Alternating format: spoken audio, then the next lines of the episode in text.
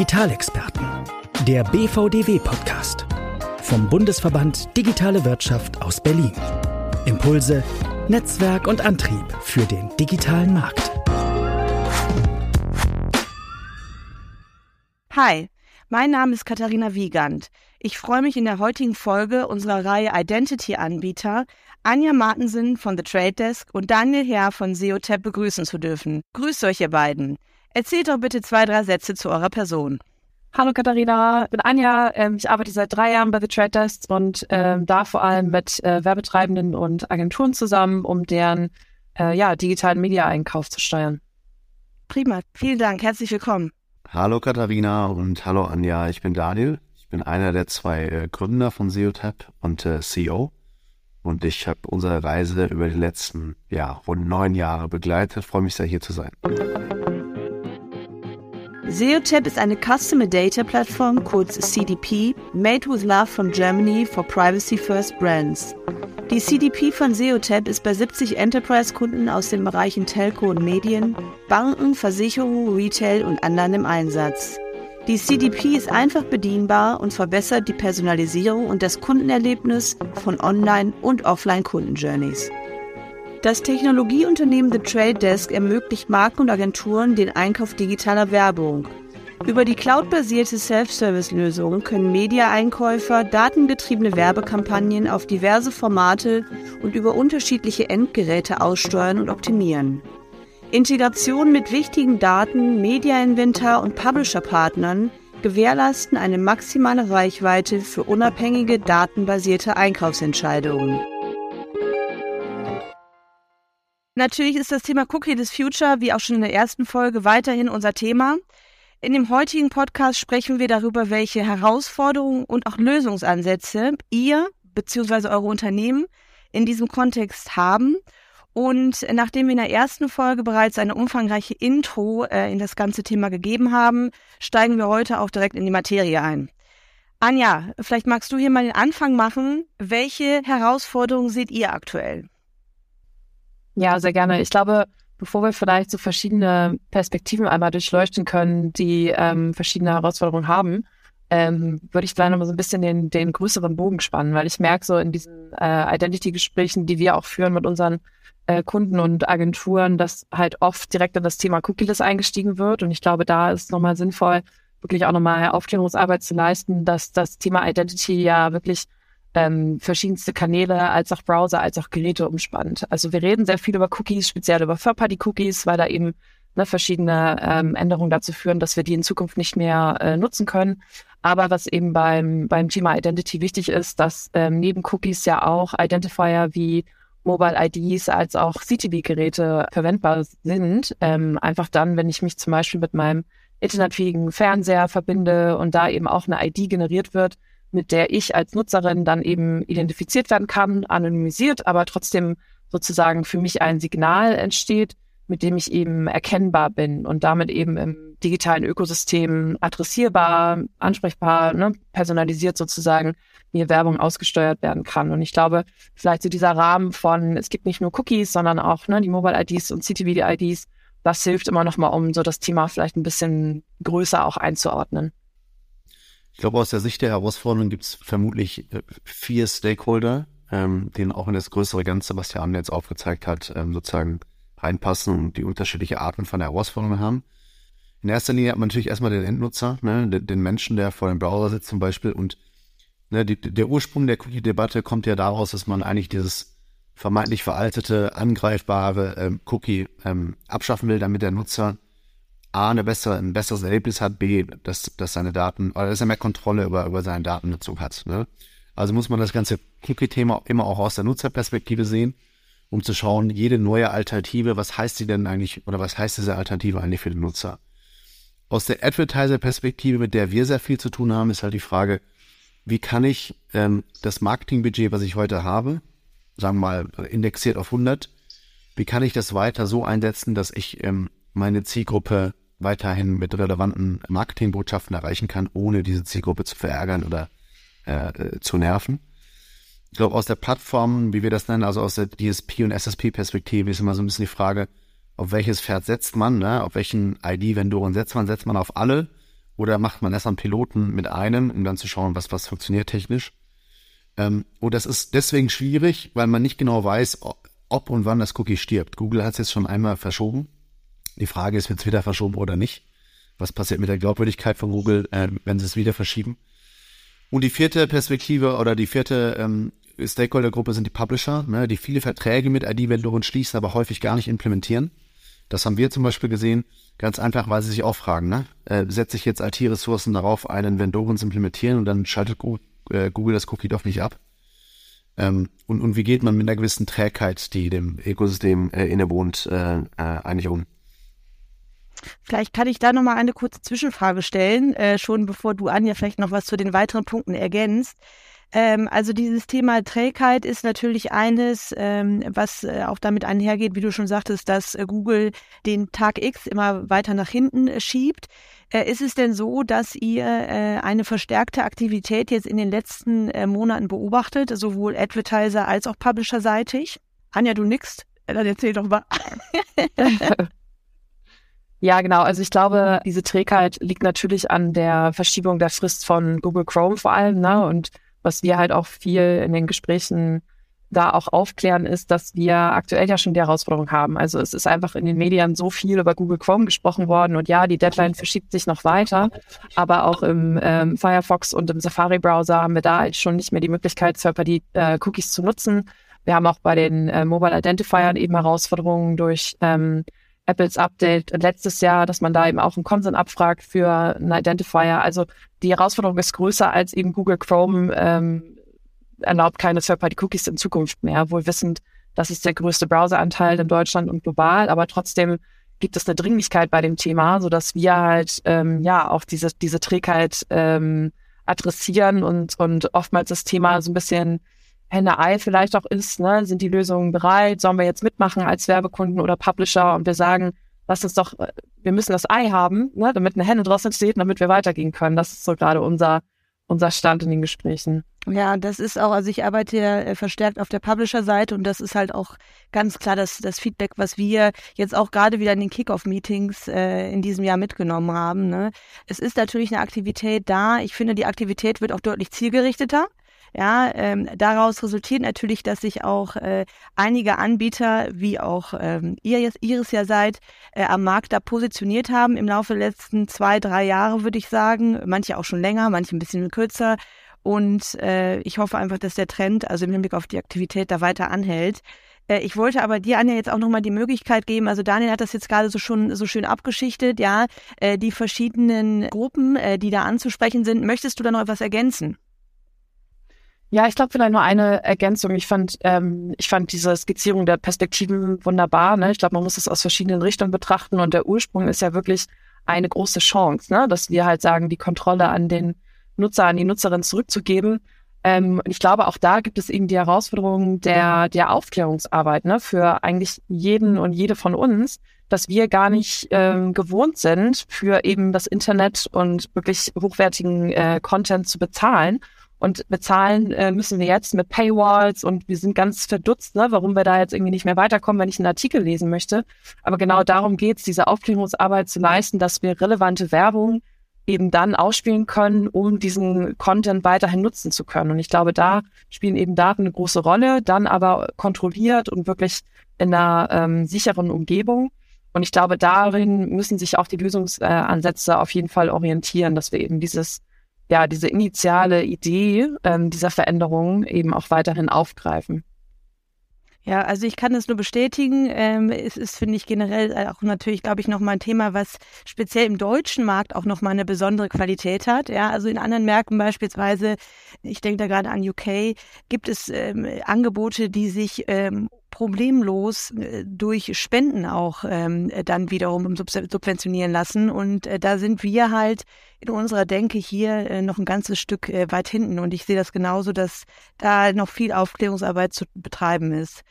Ähm, gibt es eurerseits noch weitere Punkte ähm, zu dem Überpunkt Herausforderungen? Weil äh, sonst würde ich gleich mal in die Lösung einsteigen. Das ist, denke ich, für äh, die Zuhörer eigentlich das äh, noch die spannendere äh, Komponente dieses ganzen Podcasts, weil natürlich jeder daran interessiert ist, hier Lösungen ähm, zu finden für sich. Ja. Ähm, da äh, würde ich jetzt auch einmal kurz an dich übergeben. Anja, vielleicht magst du da mit dem ersten Aufschlag beginnen im Hinblick auf das übergeordnete Thema Lösungsansätze. Ja, gerne. Also vielleicht auch da einleiten, ne? Äh, Daniel hat es gesagt, ich finde die, die Analogie sehr schön, dass man eigentlich spürt, dass Werbetreibende als auch Publisher ähm, so ein bisschen diese Gedanken haben, auf welches Pferd setze ich jetzt. Ne? Also es ist vielleicht auch so diese Vorsicht, die gerade herrscht, dass man sagt, ich möchte nicht auf das falsche Pferd setzen, das vielleicht dann nicht skalierbar ist oder sich nicht durchsetzen wird. Und ich glaube, genau da knüpft halt auch unser Lösungsansatz an, dass wir sagen, es braucht eigentlich eine Open Source Lösung, die eben zum Ziel hat, verschiedene Identifier zu verknüpfen. Also um bei dem Beispiel zu bleiben, es geht nicht um das eine Pferd, was wir in, in, ins Rennen schicken. Es wird nicht die eine Lösung geben, die sozusagen alles andere verdrängt, sondern unsere Idee ist, dass wir eben eine interoperable Lösung schaffen, die es ermöglicht, dass verschiedene Identifier miteinander kommunizieren. Also wir schicken alle Pferde ins Rennen sozusagen, wir spannen alle aneinander und laufen gemeinsam los. Das ist sozusagen so der Ursprung auch der ähm, Identity-Lösung der Unified ID. Die Unified ID ist keine ähm, Lösung vom The Traders per se, es ist keine proprietäre Lösung, sondern eben eine Open Source Lösung, die eben sozusagen als Framework zur Verfügung gestellt wird der ganzen Branche. Und da können eben verschiedene ähm, ja, Marktteilnehmer mitmachen, also sowohl Werbetreibende, um ihre First-Party-Daten zu aktivieren, als auch Publisher, als auch eben andere AdTech-Unternehmen wie Datenanbieter, Messlösungen, aber auch DSPs. Ne? So wie wir ja eine Einkaufsplattform sind, können aber auch andere äh, teilnehmen, um so eben diese gemeinsame Währung zu schaffen, ähm, die eben die Identifier ähm, ersetzen kann, ähm, die es aktuell noch gibt. Weil, um wieder den Cookie vielleicht als Beispiel zu nehmen, auch die Cookies sind ja ähm, nicht die ideale Lösung gewesen, ähm, weil sie eben auch nicht beständig sind. Ne? Also der der große Unterschied ist da, dass eben die, die Unified ID oder die EUID, die wir auch speziell für Europa ähm, launchen, dass die eben auf einem deterministischen Signal, also der E-Mail-Adresse basiert und damit eben auch beständig bleibt und nicht diese, ich sag jetzt mal, Herausforderungen mit sich bringen wie Cookies, die dann eben äh, ja veraltet sind oder eben auch, wo man ähm, zwischen verschiedenen Systemen kommunizieren möchte und einfach das das Problem hat von Cookie Match Rates, wer sich damit mal beschäftigt hat. Also das ist sozusagen die Lösungsidee ähm, als, ähm, ja, als Framework, bei der wir mitmachen und der, an, der, an die wir einfach sehr stark glauben. Wenn ich da ergänzen darf, ich sehe das ganz genauso. Ähm, wir haben als Leotap eine gewisse Transformation hinter uns. Wir haben ursprünglich auf unser eigenes Pferd gesetzt als ID-Anbieter auf die sogenannte ID Plus, die im Rennen stand mit LiveRamp, NetID und anderen. Ähm, wir haben von Anfang an den Brands immer gesagt, sie sollen möglichst alles nutzen und zeitgleich testen, also deterministische, wie Anja sagte, aber auch probabilistische Lösungen, wie zum Beispiel ID5. Je nachdem, was das Ziel ist, wenn es um maximale Reichweite geht, dann sollte man alle testen. Die Transformation, die wir hinter uns haben, ist, weil wir den Weg weggegangen sind von dem ID-Anbieter hin zu der CDP, die ja eher einen First-Party, äh, sag mal, Fokus hat, sind wir mittlerweile komplett agnostisch. Also uns geht's nur darum, äh, der Brand ähm, oder, oder dem Enterprise, der Enterprise bestmöglich zu helfen, Kunden relevant zu adressieren, ne, um die Marketingziele zu erreichen. Ob das mehr Akquise, mehr Upsell äh, oder weniger Churn sind, ist, ist völlig gleich. Am Ende geht es um, um kommerzielle Zielerreichung. Deshalb sagen wir als CDP, ob wir mit unserer eigenen ID Plus äh, adressierbare 1 zu 1 Reichweite oder mit LiveRamp ähm, erreichen oder mit äh, ID5 ist uns, ist uns gleich. Wenn es einen Spieler gibt wie The Trade Desk, der das Ganze orchestriert und auf eine, ich sag mal, agnostische, unabhängige Plattform kommt, super. Super. Ne, dann ist das ein leichter Plugin. Wir sind natürlich mit The Trade Desk schon integriert, das heißt, dann kann man maximale Reichweite erreichen. Ähm, aus einer Publisher-Sicht sehe ich das ganz genauso. Ne, am Ende geht es darum, für den Publisher, wenn man mal aus seiner kommerziellen Sicht denkt, ähm, den CPM zu maximieren und das Werbeinventar bestmöglich zu vermarkten. Und wenn das über eine, über eine, ich sag mal, einheitliche Lösung wie zum Beispiel The Traders funktioniert, perfekt. Ich würde da vielleicht noch, äh, Katharina, ich würde da vielleicht noch mal so ein bisschen mehr für Werbetreibenden in so einen Use Case denken wollen, ne? Weil das ist ja, so, so ein bisschen theoretisch äh, skizziert, aber ich glaube, wenn wir ganz konkret an unsere Kunden denken, ne, Daniel hat es angesprochen, die viele ähm, haben eben Datenplattformen, wo sie ihre First-Party-Daten speichern, kann eine DMP sein, eine CDP, aber dann geht es darum, diese Daten eben zu, ähm, zu aktivieren. Ne? Ich möchte eben äh, meine Zielgruppe ansprechen. Ich möchte vielleicht auch ähm, statistische Zwillinge bilden.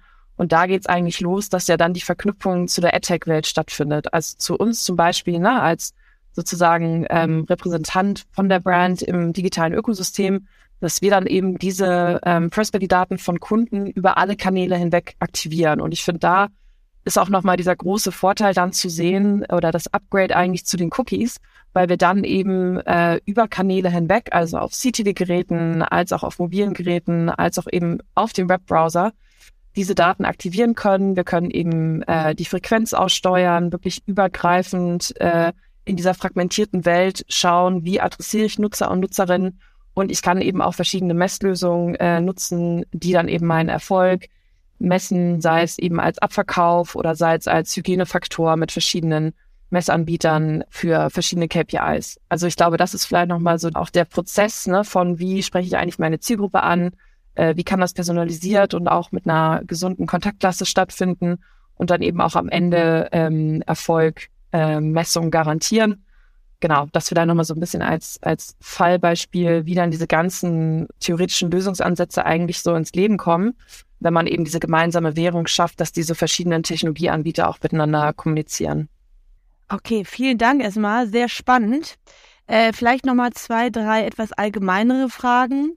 Wie würdet ihr, oder vielleicht fangen wir mal bei dir an, Anja, wie würdest du ähm, den, den Reifegrad des deutschen Marktes da auch im internationalen Vergleich beurteilen?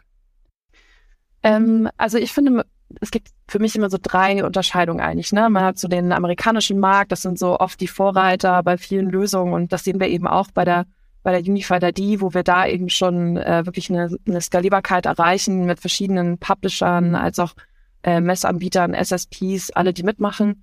Und dann haben wir eben im europäischen Raum ja eben nochmal besondere Herausforderungen, einfach aufgrund der Datenschutzbestimmungen. Ähm, ne? Ja. Und ich glaube, Deutschland in dem Konstrukt, so als dritte ähm, Perspektive, hat dann eben nochmal aus meiner Sicht so ein, so ein Stück weit so ein Vorsichtscharakter, ne? dass man auch nochmal erstmal schaut, ah, wie macht's dann UK, wie machen es dann die anderen und wenn man dann geguckt hat, wie es da funktioniert, dann kommen wir irgendwann ins Rennen. Und ich glaube, das ist vielleicht so mein ganz persönlicher Eindruck, ne, wo wir dann eben auch ähm, da auch wieder über Aufklärung, ähm, glaube ich, diese, diese Vorsicht in Zuversicht äh, umwandeln können und sagen, wie ich schon meinte, ne, lass uns gemeinsam mal ein Ei bilden, damit man dann daraus eine Henne entstehen lässt und dann kommen wir halt ins, ins Lernen und ins Skalieren. Und ich glaube, das ist gerade so der Stand und ähm, vielleicht auch so ein bisschen der Aufruf ne, in unserem deutschen Markt, dass da mehr Zuversicht herrscht, wir testen können und eben verschiedene Pferde ins Rennen schicken und schauen, ne, wie sie ins Ziel laufen. Aus Vorsicht Zuversicht bilden, das gefällt mir. Ja, ja das mag ich. Ähm, Daniel, wie siehst du denn das? Also ihr seid ja auch international sehr äh, stark ähm, vertreten, beziehungsweise auch gerade in anderen Märkten äh, sehr aktiv.